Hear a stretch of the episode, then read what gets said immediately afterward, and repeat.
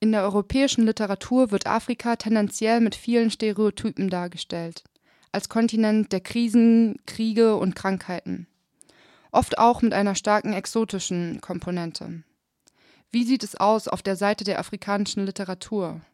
Und welche Möglichkeiten bietet sie, um den afrikanischen Kontinent ein realitätsnahes Image zu geben? Fußnote. Es gibt nicht die afrikanische oder die europäische Literatur. Um über das Bild Afrikas in der Literatur zu sprechen, haben wir mit der Literaturwissenschaftlerin und Übersetzerin Diana Hausmann ein Interview geführt. Ihre Dissertation widmet sich dem Konzept der Afrikanität. Afrikanität definiert sie als Spannungsfeld, das aus der individuellen Auseinandersetzung mit westlichen, kolonialen und exotistischen Fremdzuschreibungen entsteht. Zuerst haben wir sie gefragt, ob die Literatur ein Mittel der Befreiung aus eben diesem Spannungsfeld sein kann. So aus meiner Sicht oder ich vertrete die Auffassung, dass die Literatur eben kein Mittel der Befreiung aus dem Spannungsfeld der Afrikanität ist, sondern ähm, durch die Literatur dieses Spannungsfeld eben erst sichtbar wird. Ähm, also Afrikanität verwende ich so als ähm, Kunstwort oder als neues Wort, wenn Sie so wollen. Ähm, die eben die Problematik beschreibt, dass Autorinnen, die in einem europäischen Umfeld schreiben oder veröffentlichen und schwarz und beziehungsweise oder afrikanisch sind, eben als afrikanisch wahrgenommen werden. Und das impliziert eben auch immer diese europäischen, auch zum Teil Stereotypen, ähm, Vorannahmen, was denn ein afrikanischer Autor, was denn eine afrikanische Autorin sein sollte und über was er oder sie schreiben sollte. Genau, und jetzt befinden, befinden sich die Autorinnen, wenn sie schreiben, eben in diesem Spannungsfeld. Sie haben vielleicht, also mit Sicherheit erkannt, dass diese westliche Wahrnehmung ähm, voller Stereotypen ist. Sie wollen diese vielleicht ablegen, aber gleichzeitig sind sie einfach in diesem äh, literarischen Feld, würde man sagen, auf literaturwissenschaftlich, äh, bewegen sie sich und werden so wahrgenommen. Deshalb bin ich auch gar nicht sicher, ob oder wie schnell eine Befreiung aus diesem Spannungsfeld überhaupt erreicht werden kann. Ähm, in der Literatur selbst führt aber der Weg zu einer solchen Befreiung äh, in meiner Sicht äh, über eine Veränderung der Diskurse. Das heißt, ähm, diese Veränderung oder diese Befreiung kann bewirkt werden, indem die Autorinnen eben selbst bestimmen, welche Afrika-Diskurse in ihre Literatur einfließen und äh, sich dann, wenn, wenn es wirklich äh, gut läuft, äh, sich mehr und mehr von dieser westlichen Außenwahrnehmung lossagen können und tatsächlich selbstbestimmt sagen können, was ihre, ihr eigenes afrikanisch sein oder was ihr Afrika einfach ist. Genau das macht Leonora Miano, Sie ist eine der AutorInnen, die sich stark mit Diskursen über Afrika beschäftigt. Viele ihrer Romane spielen auf dem afrikanischen Kontinent. Kurz zu ihrer Biografie. Sie ist 1973 in Douala in Kamerun geboren und zog 1991 nach Frankreich, um US-amerikanische Literatur zu studieren. 2005 veröffentlichte sie ihren ersten Roman L'intérieur de la nuit. Unsere Gesprächspartnerin Diana Hausmann erzählt, worum es im Roman geht und inwiefern das Buch einen anderen Diskurs über Afrika schafft. In ihrem ersten Roman L'Intérieur de la Nuit, der ist erschienen 2005 ähm, und ich glaube äh, mittlerweile auch übersetzt ins Deutsche, das ist der Auftakt zu einer Trilogie. Und wenn man jetzt diesen ersten Text liest, äh, dann ist das relativ brutal. Das heißt, ähm, ein Land im Bürgerkrieg, alle Menschen sind arm, es gibt Ausgangssperren, Kinder werden äh, zu Kindersoldaten gemacht, Kinder werden geschlagen, von zu Hause vertrieben, Mädchen werden vergewaltigt. Ähm, und die, äh, der Höhepunkt dieses Buches ist, es gibt eine Szene des Menschenopfers und ähm, auch des Kannibalismus. Und da würde man erstmal denken, wow, das ist so das. Äh, sie entspricht genau diesem, diesem Stereotypenbild des Kontinents der äh, Krisen, Kriege und Krankheiten, wenn man so möchte, und ähm, ja, der, der Brutalität. Ähm, wenn man aber ähm, diese gesamte Trilogie in, in einem Kontext liest, äh, dann weiß man, also dann erfährt man einfach, dass dieser Auftakt der Trilogie einfach nur ein Teil ist und ähm, ein Teil auf einem Weg, äh, wie eben Afrika oder dieses dar dargestellte Afrika in diesem Buch, das heißt ein fiktives Land in Zentralafrika, aus dieser Krise herauskommen kann. Und zwar ähm, in der Rückbesinnung auf ganz eigene Werte. Ähm, und die These der Autorin dazu ist, ähm, Afrika oder vielen afrikanischen Ländern geht es heute einfach zu schlecht ähm, weil sie sich nicht mit den ähm, Gräueltaten und der Gewalt in der Vergangenheit auseinandergesetzt haben. Und sie sagt einfach, der, der Schlüssel, äh, dass es eben nicht mehr so ist, dass eben nicht mehr solche Bürgerkriegszustände herrschen und dass es keinen Kannibalismus mehr gibt, aus der Idee heraus eine Gemeinschaft wiederherzustellen, ist der, man muss auf seine Vergangenheit zurückblicken und ähm, das muss aber nicht so erfolgen wie jetzt ähm, irgendwelche Entwicklungshelfer, Missionare oder sonst irgendwelche Personen aus dem Westen das vorschlagen, sondern es muss aus dem eigenen kommen.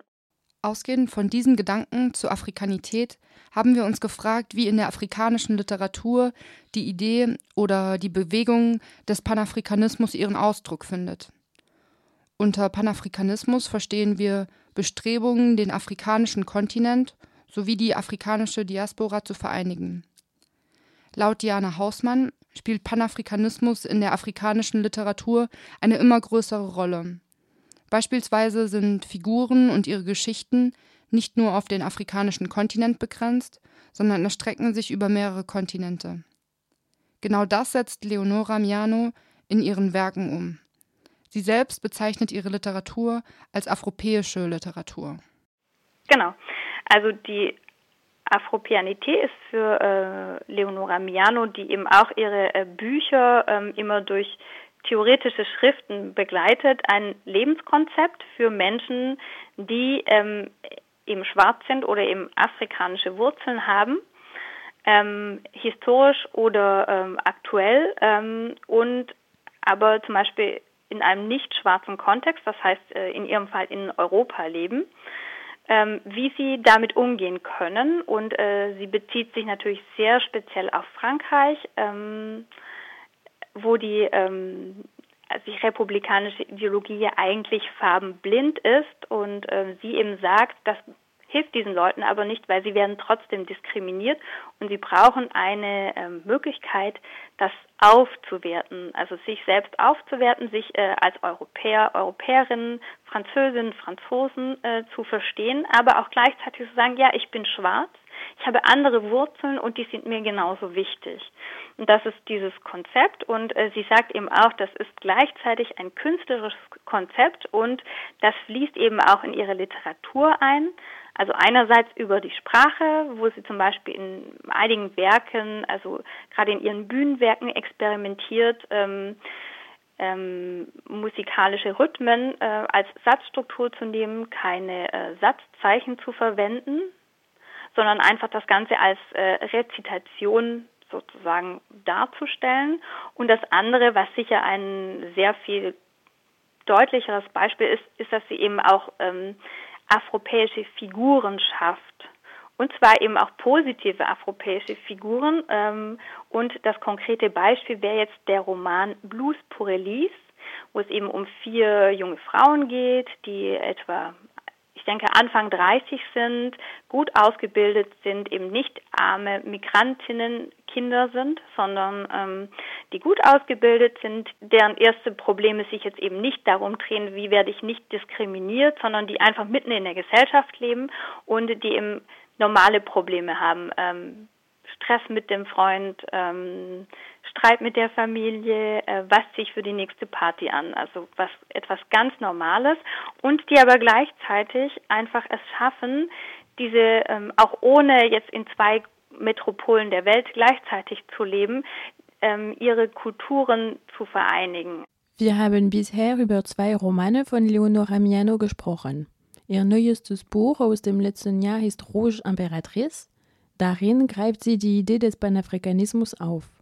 Die Handlung findet im Jahr 2124 in Katiopa statt.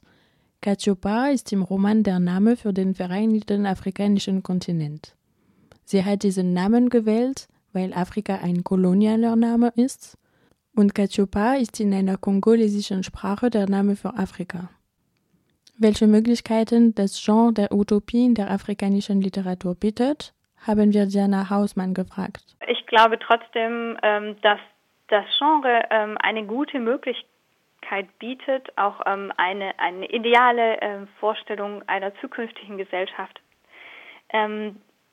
darzustellen, weil es vor allem, äh, glaube ich, die Möglichkeit gibt, diese äh, ganz dringend notwendigen neuen Afrika-Diskurse und von afrikanischen Autorinnen oder ähm, anderen afrikanischen Personen geprägten Afrika-Diskurse ähm, in Umlauf zu bringen und die vielleicht auch in einem, also in einem gesamten Roman auch ähm, ganz ausführlich zu Ende zu denken. Also das finde ich in der Tat eine, ähm, ja, eine sehr schöne Möglichkeit.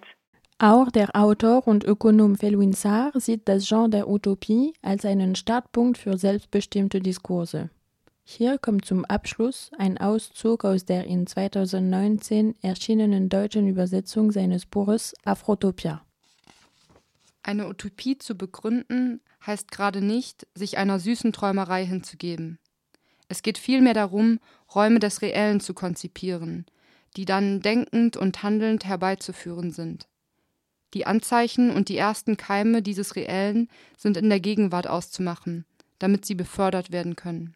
Die Herausforderung besteht also darin, ein Denken zu artikulieren, das das Schicksal des afrikanischen Kontinents zum Gegenstand hat und dabei das politische, das wirtschaftliche, das gesellschaftliche, das symbolische und die künstlerische Kreativität in den Blick nimmt.